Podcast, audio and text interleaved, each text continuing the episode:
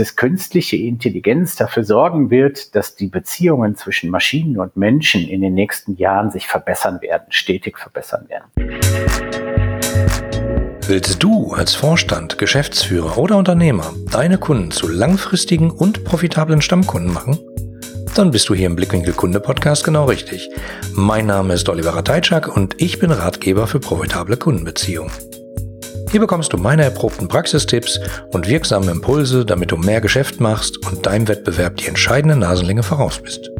Hallo, schön, dass du wieder dabei bist bei einer neuen Ausgabe des Blickwinkel Kunde Podcasts. Heute mit einem ziemlich spannenden Gesprächspartner in der Reihe auf einen Kaffee mit, nämlich jemandem, der sich ziemlich gut mit äh, künstlicher Intelligenz auskennt. Und dann sage ich einfach mal herzlich willkommen, Andreas Klug. Hallo, Andreas. Hallo, lieber Oliver, grüß dich. Freut mich, dass geklappt hat, dass wir einfach mal hier sprechen können. Äh, künstliche Intelligenz äh, ist ja überall, hört man immer, ist teilweise böse, ganz komisch. Äh, überall steht künstliche Intelligenz drauf. Und da habe ich schon gedacht, so, hm, wer kennt sich damit aus? Du, ich habe nämlich einen Vortrag von dir gehört und den fand ich total spannend. Aber bevor wir da in die Tiefe gehen, sag doch mal was zu dir. Was, was treibt dich da um in dem Thema? Wer bist du so? Was machst du so? Ja, ich bin seit äh, über 15 Jahren in dem Bereich künstliche Intelligenz unterwegs. Also noch zu Zeiten, wo künstliche Intelligenz verbunden mit einer IT-Lösung oder Software noch überhaupt nicht eine Rolle spielt. Also wo niemand nachfragte, kann denn Ihre Lösung meine Prozesse auch unterstützen, indem es künstlich intelligent nutzt. Wir wissen ja, dass heute der Hype dazu geführt hat, dass sehr viele Wegelagerer unterwegs sind und äh, sehr viele ja. Lösungen als künstlich intelligent bezeichnet werden, die eigentlich diesen äh, Hashtag eigentlich gar nicht ähm, verdienen. Ja, also persönlich, wie gesagt, seit 15 Jahren unterwegs. Ähm, ich äh, leite den Arbeitskreis Artificial Intelligence im Digitalverband Bitkom, im Übrigen der mhm. größte Digitalverband dieser Art in Europa mit über 2700 organisierten Unternehmen. Schon wirklich, äh, also auch ein Verband, der, ich sag mal, auch in Brüssel ähm, ein Gehör findet mhm. und äh, beim BMWI, beim Bundeswirtschaftsministerium. Und das ist natürlich gerade in einer Zeit, wo wir mit künstlicher Intelligenz noch ganz am Anfang stehen, gesellschaftlich, ähm, technologisch ähm, und äh, regulatorisch ist das natürlich auch eine, eine ganz wichtige Situation, dass wir versuchen, äh, auf die politischen äh, und äh, regulatorischen Entscheidungen Einfluss zu nehmen im Sinne einer digitalisierten Gesellschaft der Zukunft. Und äh, das sind so Dinge, die mich treiben. Und ja, privat oder privat in Anführungsstrichen bin ich noch äh, Marketingvorstand bei der ähm, ITIX AG. genau. Als Hobby. Genau, quasi als Hobby äh, bei der ITIX AG. Äh, und die ITIX AG ist ein äh, sogenannter Hidden Champion, ein Pionier in künstlicher Intelligenz. Äh, wie gesagt, wir sind seit über 15 Jahren in diesem Beritt unterwegs. Und äh, wenn du eine E-Mail an IKEA schreibst zum Beispiel oder wenn du eine Rückfrage zu deinem Paket von FedEx hast, äh, dann kannst du sicher sein, dass im Hintergrund ein ITIX-System dafür sorgt, dass deine Nachricht und deine Information genau im richtigen Moment und äh, dem richtigen Zeitpunkt an die richtige Person weitergeleitet geleitet wird und dort beantwortet wird. So, das ist in Kürze eigentlich meine Vita. Das ist ja schon mal spannend genug. Äh, wir werden da gleich auf alle Fälle nochmal in der Tiefe eingehen, ähm, weil du sagtest gerade, es gibt eine Menge Wegelagerer zu dem Thema. Ähm, ich war seit ein paar Jahren mal wieder auf der CCW im letzten Jahr und bin da so durch die Hallen gegangen und habe mir so die Messestände angeguckt, also das ist ein Callcenter World, also Callcenter im Umfeld einer Konferenz und Messe. Mhm. Und habe da viele Plakate gesehen mit Software-Screenshots drauf, wo ich gedacht habe, solche Software habe ich auch mal entwickelt, 2000 bis 2003 so. Also die sahen teilweise total altbacken aus, aber egal wie altbacken die Screens aussahen, jeder hatte so ein künstlicher Intelligenzaufkleber drauf. So jetzt mit AI, jetzt neu AI, KI. Da habe ich gedacht, ich bin mir nicht sicher, ob das alles so stimmt. Also auch wenn ich mich so umgucke, habe ich manchmal das Gefühl, es ist äh, häufiger eher so ein Ifs than Else drin als eine wirkliche KI. So ist es, da gebe ich dir völlig recht. Da gebe ich dir völlig recht. Es ist leider so, dass ja allein der definitorische Rahmen von künstlicher Intelligenz, jetzt mal gar nicht von den Wahrnehmungen zu sprechen, die unternehmensseitig oder konsumentenseitig gar da bestehen und wabern. Es vergehen ja keine zwei, drei Tage, ohne dass wir über KI lesen und davon hören. Ja. Äh, und es ist tatsächlich, es fehlt an Transparenz, allein schon vom definitorischen Rahmen. Rein theoretisch ist eine Excel-Pivot-Tabelle schon in, in gewissen Form, könnte man sie interpretieren als künstlich intelligent. Ne? Jetzt ähm, wissen wir alle, Excel ist jetzt nicht unbedingt das, was wir uns unter KI vorstellen, oder? ich weiß nicht, vielleicht gibt es da noch irgendwo eine Funktion, so äh, Funktion AI, Klammer auf, äh, nee, keine Ahnung.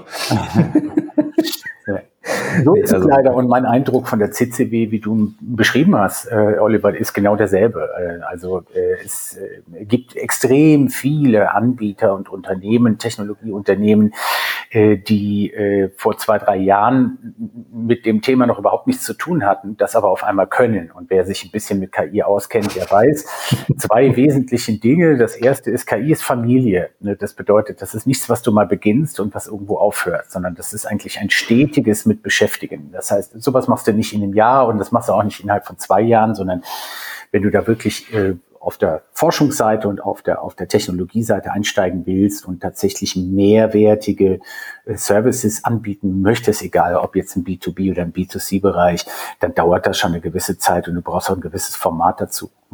Und äh, ja, der zweite Punkt ist, es ist ja erstaunlich, wie schnell das jetzt offensichtlich alle geht, dass äh, alle Leute sich mit KI oder künstlicher Intelligenz auseinandersetzen. Aber lassen wir das. Äh, entscheidend ist ja sowieso, was für den Nutzer hintenrum bei rauskommt. Das dürfen wir ja niemals aus dem Fokus verlieren.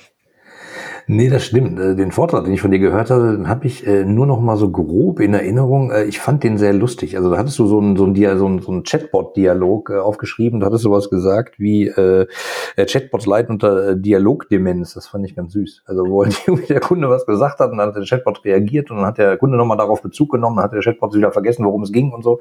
Das war schon sehr lustig. Respekt, Oliver, du hast das noch sehr gut in Erinnerung. Ja, ich bin allgemein tatsächlich als Chatbot-Basher in der Industrie bekannt. Äh, das mhm. meine ich gar nicht so sehr, dass ich von vornherein sage, Chatbots sind, sind dumm oder haben keine Zukunft. Da möchte ich also auf jeden Fall nicht falsch verstanden sein, bitte. Ähm, mhm. Es geht mir einfach nur darum, ähm, äh, zwei Dinge oder ein, ein wesentlicher Punkt eigentlich. Ich mache ungefähr 35, 40 Vorträge jedes Jahr äh, über mhm. das Thema Digitalisierung, KI, der Wandel. Ähm, ja, äh, und bei diesen Vorträgen mit erwachsenen, gestandenen Managerinnen und Managern habe ich leider immer noch viel zu häufig den Eindruck, dass da eine gewisse Naivität herrscht. Diese Naivität kommt daher, dass man sagt, ja, Chatbots, ich brauche in zwei, drei Jahren keine Mitarbeiterinnen mehr und Mitarbeiter, weil das äh, werden ja alles äh, Chatbots übernehmen. Ich habe gerade gestern äh, mit einem äh, mit einer großen Marke und deren Servicevertretung und Prozessvertretung im Dachbereich äh, telefoniert. Mhm. Und äh, da bekam ich zu hören, ja, wir wollen eigentlich, wir wollen, dass bei uns Kundenservice komplett ohne Menschen geht, sondern nur noch mit Maschinen.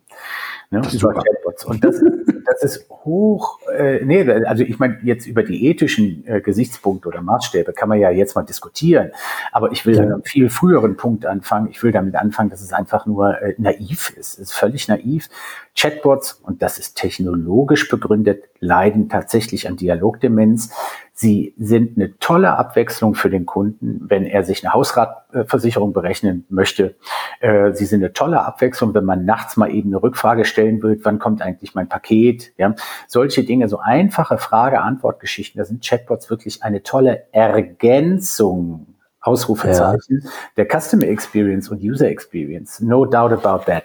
Überhaupt gar keine Frage. Aber wenn es tatsächlich darum geht, vollwertige Dialoge, also ein wirklich einen erwachsenen Dialog, so wie wir ihn gerade führen, äh, zu führen, da sind Chatbots noch meilenweit entfernt. Kleiner Hinweis noch, das ist technologisch begründet. Das ist technologisch begründet Stell dir vor, ein Chatbot ist, ist äh, woher soll ein Chatbot wissen, wenn ich, äh, äh, wenn ich jetzt den Begriff Kundenbrille erwähne, der ja äh, deinem, deinem Podcast äh, übersteht, ja, wenn ich den Begriff Kundenbrille erwähne, woher soll ein Chatbot, wenn er in unserem Gespräch mitspielen würde, wusste, in welchem Kontext äh, jetzt der Begriff äh, Kundenbrille stehen würde? Ne? Und das, ja, das ist doch ganz einfach.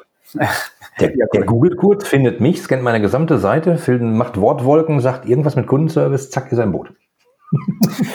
so könnte das eigentlich sein. Wenn er wüsste in dem Kontext, dass es sinnvoll wäre, dort die Information zu suchen, dann wäre das tatsächlich so. Aber im Allgemeinen gilt eben tatsächlich, vollwertige Dialoge sind immer noch eine Mensch-Mensch-Geschichte. Und ich habe vor naja, sechs Jahren, fünf, sechs Jahren ein E-Book geschrieben. Das hieß ähm, ähm, intelligent automatisieren mit KI, glaube ich zumindest.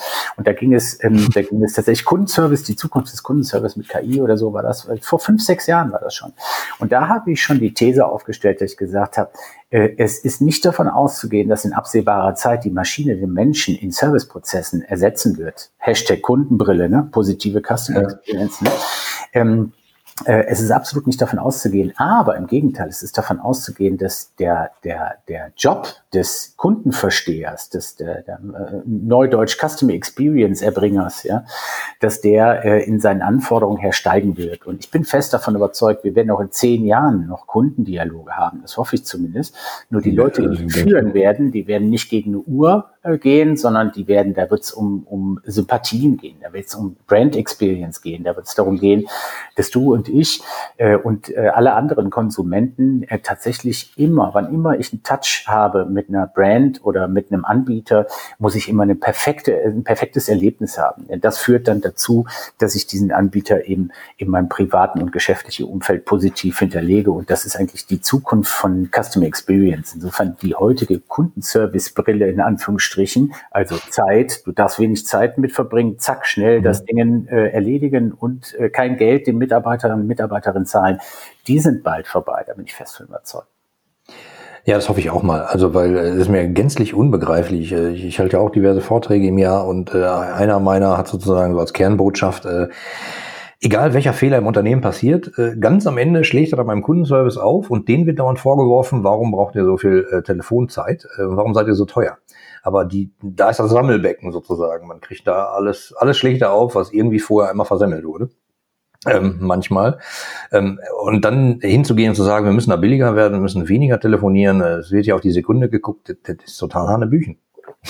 Aber absolut, ja, absolut. Es gibt ja die ersten Leute, die auch sagen, wir sollten das an einem Net Promoter Score oder etwas ähnliches ähm, messen und nicht an der Zeit. Also entscheidend ist, wie glücklich bist du nach einem Kontakt und wie positiv ist deine, deine, deine Experience mit einer Marke oder mit einem Unternehmen und nicht, wie lange hat der Mitarbeiter gebraucht. Und ich sehe Hoffnung am Ende des Horizonts, lieber Oliver, weil ich habe tatsächlich persönlich in den letzten ein bis zwei Jahren häufiger als früher das Gefühl gehabt, dass ich mit Unternehmen in Kontakt stand und diese Unternehmen tatsächlich an der Lösung, an einer guten, positiven Lösung interessiert waren und auch Instrumente hatten, mich zu dieser Lösung zu führen. Also ich habe einfach das Gefühl, dass sich da einiges bewegt und da bin ich sehr froh. Ja, das glaube ich auch. Also beobachte ich auch bei meinen Kunden. Ich sag mal, ich bin seit 20 Jahren in dem Thema, das ist echt eine lange Zeit. Ähm, trotzdem ist es, wie, wie sage ich immer, äh, die Latte für guten Kundenservices in Deutschland ja nicht so hochgelegt. Also man kann da oft schon manchmal drüber hüpfen und sich auszeichnen in seiner Branche. Weil äh, viele haben es noch nicht begriffen. Also und gerade jetzt ist, glaube ich, die Zeit, da mal äh, genauer hinzugucken. Ähm, aber vielleicht nochmal zurück zur, zur AI. Du hast gesagt, das ist eigentlich gar nicht so einfach zu definieren. Hast du trotzdem irgendwie eine Definition? Was ist künstliche Intelligenz? Da denkt wahrscheinlich jeder an Odyssee 2001 oder wie das hieß, äh, der mhm. Film, äh, ne, irgend so ein Ding, was so, so, so ein Auge, was so wabert, so ein bisschen Alexa, das ist schon künstliche Intelligenz, aber das ist ja alles nicht. Ja, du meinst Hell von 2001. Ja, ja genau den meine Lustigerweise ist das jetzt extrem häufig eigentlich das Bild, was viele Leute haben. Deswegen muss ich schmunzeln und fast lachen, wo du das sagst. Das, das begegnet mir extrem häufig, wenn es um das Thema KI geht. Also es gibt hunderte ähm, Definitionen ähm, äh, insofern würde ich mich tatsächlich, äh, würde ich vermeiden wollen, mich heute auf eine festzulegen, äh, außer dass ich, äh, dass ich eben äh, sage, ich, ich würde gerne eine, eine, in unserem heutigen Dialog eine, ich will nicht sagen philosophische, aber eine etwas aus der Vogelperspektive, eine Definition heranziehen, die von mir selber kommt. Und die ist, dass künstliche Intelligenz dafür sorgen wird, dass die Beziehungen zwischen Maschinen und Menschen in den nächsten Jahren sich verbessern werden, stetig verbessern werden. Und ähm, wenn ich vom Beziehungsgeflecht äh, äh, spreche, dann äh, vermenschliche ich natürlich Maschinen. In gewisser Weise ist das ja auch so. Wir haben in den 70er, 80er Jahren in der Industrialisierung haben wir Maschinen, die exakt das gemacht haben, was wir ihnen vorgegeben haben. Dafür haben wir die aber programmiert. Das heißt, wir haben dem Roboter am Fließband genau gesagt, geh nach unten auf die und die Höhe, hol dir dort ein Rad, greif das Rad, pack es hoch und häng es an den VW Golf oder äh, Ford äh, Fiesta dran und, äh, und schraub die Schrauben rein. Das haben wir früher exakt beigebracht. Da das ein immer wiederkehrender, gleichartiger Prozess gewesen ist, konnten Maschinen das super verfolgen. Wir laufen jetzt in eine Zeit rein, wo zwei Dinge sich ändern. Erstens, die Programmierung ist nicht mehr so kompliziert. Wir laufen in eine Zeit rein, wo die Programmierung durch die Menschen an sich entsteht. Also du wirst, das gibt's heute schon in der Industrie, dass du Roboter hast, die du einfach mit deinen Händen führst ja, du, du programmierst sie dadurch, dass du eine, diese gleichlautende Bewegung ihnen vormachst und die Roboter werden, ohne dass du die programmieren musst, das nachmachen. Das ist der eine äh, Punkt. Und ähm, der andere Punkt ist von wegen äh, äh, Relationship, also Beziehung zwischen Maschinen und Menschen. Ähm, all die Services, äh, die heute durch Maschinen oder, oder durch Software oder durch das Internet erbracht werden, die natürlich verbunden mit einer vernünftigen Analyse von Input und Output. Also ich gebe dir etwas, du machst etwas damit und gibst es mir zurück. Ja, führt automatisch dazu, wenn ich das Millionen und Milliardenfach habe, führt das natürlich dazu, dass äh, Maschinen abschätzen können, was wir wahrscheinlich brauchen oder was wir wahrscheinlich wollen. Nicht anders wird eine Alexa programmiert am Ende des Tages. Und deswegen sage ich, meine Lieblingsdefinition, ich gebe zu, ein bisschen philosophisch aus der Vogelperspektive, ist tatsächlich, KI wird helfen, dass Menschen und Maschinen sich besser leiden und verstehen können in den nächsten Jahren. Und das halte ich für die Evolution des Menschen, für ein absolut mit positiven, ähm, mit, äh, äh, mit, mit, mit positiven Gefühlen verbundene Entwicklung, die ich da sehe. Und ich bin großer Verfechter davon, aufzuhören, immer zu denken, Menschen und Maschinen sind Rivalen. Das sind sie nicht. Der Mensch hat schon immer versucht, in der Evolutionsgeschichte Maschinen oder Instrumente zu seinen Zwecken zu nutzen. Deswegen haben wir eine Dampfmaschine erfunden, deswegen haben wir einen Speer erfunden, deswegen haben wir einen Roboter erfunden, deswegen haben wir ein Auto erfunden. Wir haben immer versucht, einen Benziner oder was weiß ich, eine, eine Batterie wir haben immer versucht, Technologie zu erfinden, die uns das Leben einfacher macht. Und KI ist nichts anderes. Es hat nur in dem Kontext tatsächlich die Bedeutung einer modernen Dampfmaschine so weit aus dem Fenster lehnen. Das hat eine sehr große Bedeutung. Finde ich eine schöne Definition. Also vor allen Dingen dieses Beziehungsthema ist ja das, mit dem ich oft auf der Bühne stehe. Also ich habe ja 2000 habe ich angefangen, CRM-Systeme zu entwickeln in meinem Team. Und da hatte ich so das Gefühl, viele Unternehmen haben es auch ähnlich falsch verstanden wie KI. Also so ein CRM-System hatten die gedacht, ist ein System, was denen den Kundenkontakt vom Hals hält. Ich sage immer, das betont also das Management, aber ich versuche halt immer das Beziehungen Kundenbeziehungsmanagement zu betonen. Und das, äh, wenn, wenn du jetzt auch noch in die Richtung schlägst und sagst, äh, KI wird uns da unterstützen, wunderbar. Also, ja, das, Schlimme, das, Schlimme, ist, wenn ich da mal eingreifen darf oder, oder dazu was äh, äh, sagen äh, kann, äh, das Schlimme ist ja, dass leider im Management immer noch äh, diese diese Fehlinformation herrscht, dass äh, der Kunde, äh, den müssen wir uns von Leib halten und alles, was Kundenbeziehungen hält, äh, ist uns viel zu teuer, das bringt uns nicht nach vorne. Ne? Ich glaube immer noch, einige Leute haben den Gong noch nicht gehört. Das Wissen, das Wissen um deinen Kunden und das Wissen um seine Präferenzen und das Wissen um seine, ich rede jetzt von Echtzeit, ja, das Wissen um seine Bedürfnisse, die er kurzfristig hat oder mittelfristig hat, das ist doch, wenn wir ehrlich sind, ist doch in der heutigen Zeit, wo alles vergleichbar ist, der, die entscheidende Nuance, das entscheidende Gewürz, was wir benötigen, um nachhaltige und profitable Kundenbeziehungen aufzubauen. Und da muss ich nicht über B2B reden oder B2C, da muss ich über jede Form von ökonomischen Austausch sprechen. Und das haben viele Leute einfach noch nicht verstanden. Gewürz finde ich super. So im Sinne einer, einer Zutat, um das Ding dann echt wirklich schmackhaft zu machen. Finde ich total gut. Ähm, spannend. Also wirklich spannend, mit dir zu reden. Das habe ich mir schon gedacht. Also ein Vortrag, da muss ich sagen, äh, den fand ich damals sehr lustig. Äh, und äh, alleine die, die, dieser irre Chatbot-Vergleich, äh, der zeigt, so funktioniert's halt nicht. Aber ich beobachte halt auch oft da draußen, dass es halt, wie soll ich sagen, es gibt halt Managementflüsterer, äh, Beratungshäuser im Zweifelsfall große, die versprechen das Blaue vom Himmel. Und äh, da glaubt man dann tatsächlich, dass, guck mal hier, stell dir mal vor, du kannst dein Callcenter halbieren oder abschalten oder so. Und dann folge jetzt uns, wir machen ein Projekt zusammen. So wird's manchmal verkauft und das ist äh, schwierig. Das ist schwierig, absolut. Naja, da äh, bin ich glücklicherweise ein, ein bisschen äh, woanders unterwegs, äh, wenn wir von der ähm, von der ich sag mal, automatischen Erfassung oder, oder Erschließung von Dokumenten und E-Mails sprechen, das ist ja eigentlich unser Kern, äh, unsere Kerntechnologie, für die wir seit vielen, vielen Jahren im Markt äh, bekannt sind, ähm, dann muss ich immer wieder sagen, wir, wir sprechen ja mit größeren Unternehmen und die sagen dann, wie viel Prozent davon kann man denn so erschließen? Also zum Beispiel Erschließen einer, einer Finanzierungsanfrage. Du willst ein Darlehen haben oder eine Baufinanzierung mhm. machen. Auch da ist ja KI heute schon im Einsatz. Und diese KI sucht das Offensichtliche zusammen, obwohl es aus ganz unterschiedlichen Quellen kommt. Also du reißt deine, deine, deine Kontoauszüge ein, du reißt eine Objektbeschreibung mhm. ein. Und eine KI ist mit so vielen gleichartigen Vorgängen schon gefüttert worden, dass sie eben genau versteht, wie eine Postleitzahl aussieht, was denn wahrscheinlich eine Stadt ist, was denn wahrscheinlich eine Quadratmeterzahl ist. Und zwar aus dem Kontext Kontext heraus, ohne dass man ihr beibringt, das steht auf Seite 7 in der 27. Zeile von oben. Ne? Also das ist ja mhm. die Besonderheit von KI. Und dann sprichst du mit Unternehmen und dann sagt das Management natürlich, klar, die wollen natürlich ein, ein, ein Business Case daraus rechnen. Und dann sagen die denn, wie viele Prozent davon können sie denn erkennen? Und die Leute haben immer noch nicht verstanden, das ist ungefähr dasselbe, wie wenn ich äh, dich äh, frage, wenn du äh, zwei Kinder hast, sechs oder acht Jahre, und ich frage dich, was werden die denn für einen Beruf haben? Ne, dann wirst du natürlich folgerichtig antworten und wirst sagen, ey, keine Ahnung, ich werde natürlich dafür sorgen, dass die intelligent sind und eine tolle Bildung haben, aber ob der jetzt Polizist oder Schreiner wird, das kann ich dir nicht genau sagen. Und genau dasselbe ist eben im Unternehmenskontext auch so. Ne? Du kommst irgendwie, der Arzt steht vor der Tür und du machst auf und sagst, ich bin dein Patient, sag mir mal, was ich habe. Ne?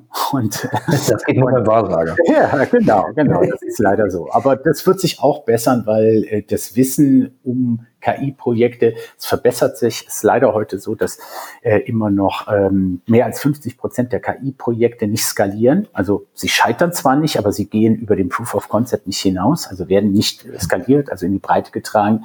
Und da gibt es verschiedene Gründe. Und einer dieser Gründe ist mit Sicherheit, dass das Management einfach mh, hm, in mancher Situation noch nicht in der Lage ist, den Mut zu haben, KI auch tatsächlich ähm, vernünftig zu skalieren, richtig damit umzugehen, ähm, das richtige Modell zu haben und die Neugier zu haben, sich langsam ranzurobben, weil KI ist eben kein Wasserfallmodell im Projekt, wo du ein Projekt Start und ein Projektende hast, sondern mhm. äh, KI ist tatsächlich ein stetes Optimieren. Ähm, das ist ein Mindset-Änderung und das haben viele Manager noch nicht verstanden. Ja, liebe Mindset, ähm, das ist ein häufig gebrauchtes Wort gerade. Äh, also wie viele Coaches laufen rum und äh, du musst an deinem Mindset ändern. Äh, deswegen bin ich immer ein bisschen allergisch auf diesen Begriff. Ich weiß aber, was du meinst. Es ist definitiv so. Also ich sage auch immer in meinen Projekten, die ich so mache, häufig ist es nicht ein IT-Projekt, sondern es ist eher die Software zwischen den Ohren, die, die man ein bisschen beeinflussen muss. Äh, und da kann man schlechten Firmware-Update einspielen, außer man erklärt es und bringt es halt näher. Du, du hattest gerade äh, einen Satz gesagt, du hast gesagt, das Ding muss ja erst gefüttert werden. Und das muss ja dann erst lernen. Ist, das ist, glaube ich, auch nicht jedem Käufer so bewusst, oder? Der kauft eine KI und dann geht's los. Naja, naja, das ist tatsächlich äh, vielen nicht bewusst, wobei es gibt ja da, äh, es gibt ja da ganz unterschiedliche Ansätze. Und das ist tatsächlich eine Ebene oder ein Erkenntnisstand, den die wenigsten Manager, wenn sie, sagen wir mal, eher vom operativen oder finanziellen her auf die Sache schauen und nicht vom technischen, den sie verstehen. Äh, das ist, du kannst natürlich füttern durch eine Trainingsmenge. Das würde einfach mhm. bedeuten, ähm, du gibst einer Software ganz 200 oder 300 äh, gleichlautende Beschwerde-E-Mails zu einem gewissen Sachverhalt, die du erkennen möchtest mhm. zum Beispiel. Und dann trainierst du die Software damit und sagst, alles, was semantisch ähnlich ist wie das, äh, das äh, bitte schicke äh, an den Platz 27 oder mache damit irgendetwas ganz Spezielles. Also zum Beispiel, äh, nehmen wir das Beispiel Trainieren. Äh, wenn du zum Beispiel 300 Beschwerde-E-Mails hast der gleichen Art, mit der du einen gleichen Prozess starten möchtest, dann kannst du natürlich solche 300 Mails nehmen oder 300 Dokumente nehmen oder 300 äh, Texte nehmen und damit eine KI äh, trainieren, um der KI beizubringen, so sehen die Dinger aus, bitte erkennen sie. Das ist am Ende des Tages nichts anderes, als wenn du einen Algorithmus trainierst mit Hunde- und Katzenbildern. Mehr brauche ich dir nicht zu erzählen, ist, glaube ich, auch unseren mhm. Hörern hier völlig klar in dem Kontext. Mhm. Das andere ist aber, und meiner Meinung nach geht es da viel stärker hin, wenn wir in den nächsten Jahren, wenn wir über dieses Thema Mensch-Maschine-Zusammenarbeit sprechen, ist das Trainieren während des Nutzens.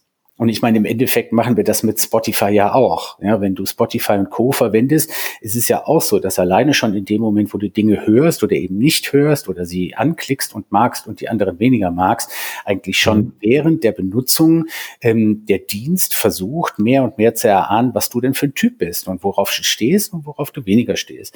Und das ist zum Beispiel ein mhm. Ansatz, wie es jetzt das, äh, der, die, die, das, das deutsche Startup äh, ThinkOwl ähm, äh, nutzt. Äh, die nutzen ja auch eine Software, die quasi by doing, also bei, durch die Nutzung alleine intelligent wird.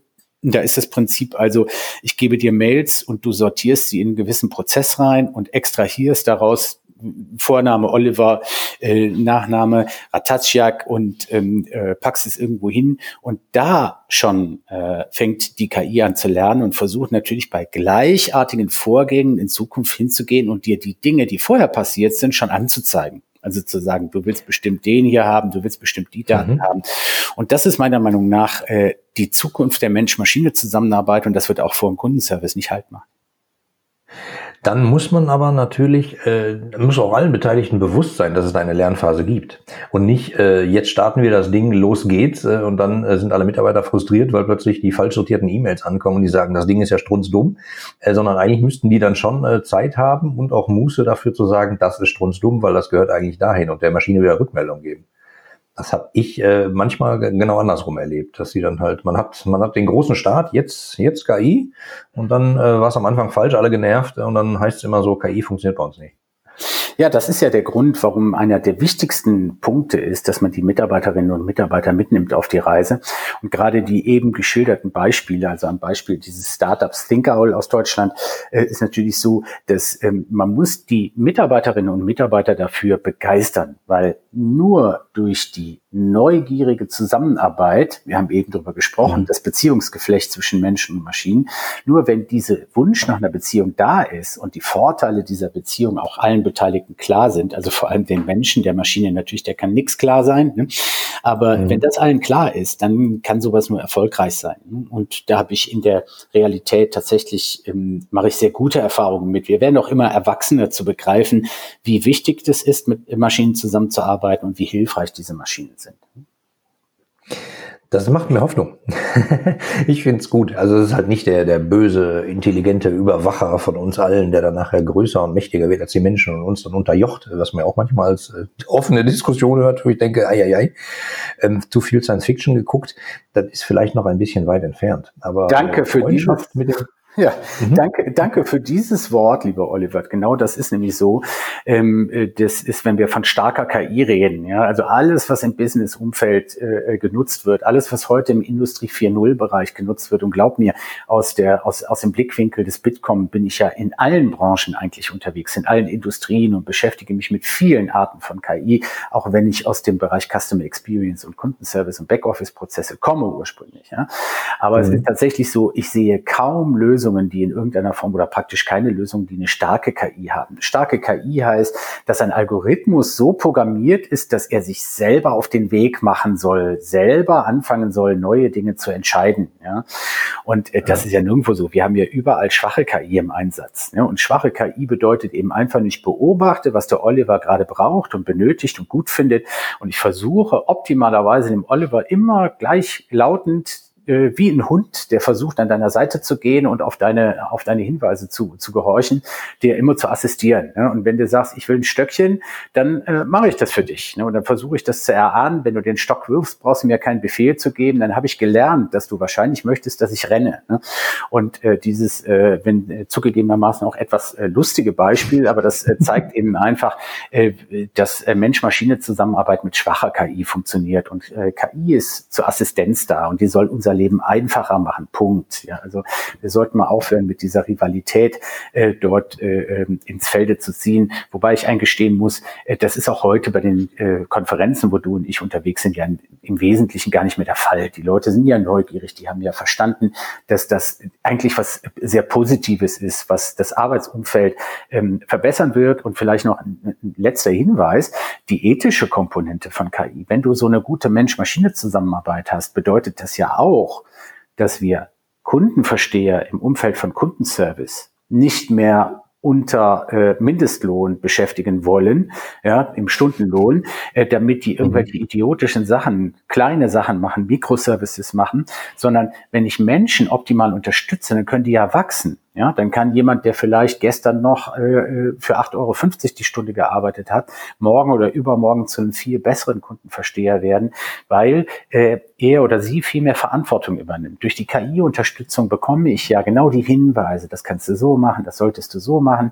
Und dadurch kann ich eben auch als jemand, der, ich sag mal, auf einem einfachen Bildungsniveau startet, äh, die Möglichkeit geben, doch mehr Verantwortung im Prozess und mehr Verantwortung für die Entscheidung eines Unternehmens und Markenbotschafters zu übernehmen Unternehmen.